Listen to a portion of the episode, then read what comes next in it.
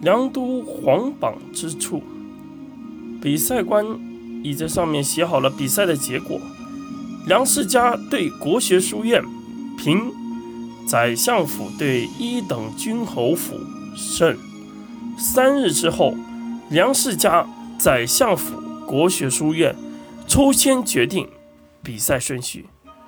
谁也不知道这一战在人群之中的传播速度有多快。国学书院的打法和意志莫名感染了太多人，或许这也是来自底层人的心声。龙木金身也自然成为大家嘴上的谈资。几日之内，连儿童玩的游戏也变成了大侠龙木金身。大街小巷内皆知国学书院与梁世家共同晋级之事，事情也就逐渐开始发酵。很多人更想知道，已然五人接负重伤的国学书院，怎么面对榜首之仗的争夺？却也没有人发现，五位一体术创立者之一的天机阁已然闭门好几日之久。这出乎常理的行为，却在这如此闹市之中，无人发现其可疑之处。若他们知道五位一体术的来源正是天机阁的司察国母，而司察国母的天机阁却无人参加青年武道大会的决赛，是否还会如是否还会像如今一样无人去关注天机阁呢？三日之后的清晨，随着鼎沸的人群和百官共同宣读的比赛规则，梁国训制等这场青年武道大会的最终比赛。也就真正开始开幕了。只是在这如此重要的场合，天机阁的司察国母却还是没有出现。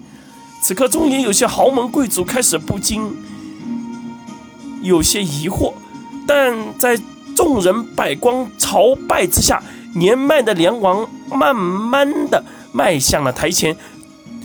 在梁王对天拜了三三拜之后。言道：“我大梁挑选青年才能，以后必定为五国之首。望老天给予指示。”言罢，梁国从台上三个杯子抽选出了梁世家。梁世家葬宰相府，赢者在次日与国学书院战。也将运气推向了国学书院一边，毕竟运气有时候也是比赛的一种。只是颇为尴尬的是，国学书院在此刻却无一人前来，而却让梁佩妮代为领取。众人跪地朝拜梁王，也宣示着这场比赛的开始。只是佩妮的眼神看向台上光源席位旁的男子，点点头。言道：“齐月师兄，这是我唯一能帮你做的。只是，只是梁佩妮的声音很轻很轻，就像是在对自己说一般。随即，比赛光的喊声震动整个场地，比赛开始。”随着一股铜炉的敲响，场下呐喊声不断。梁世家自然不是第一次与宰相府交手，多届的交手已然让梁世家找出了他们的弱点。为了保留体力参加次日的比赛，开局便拿出了快准狠的打法。只是如此之强的配合，在开局不到两回合。竟被宰相府的一名女子剑术师所破，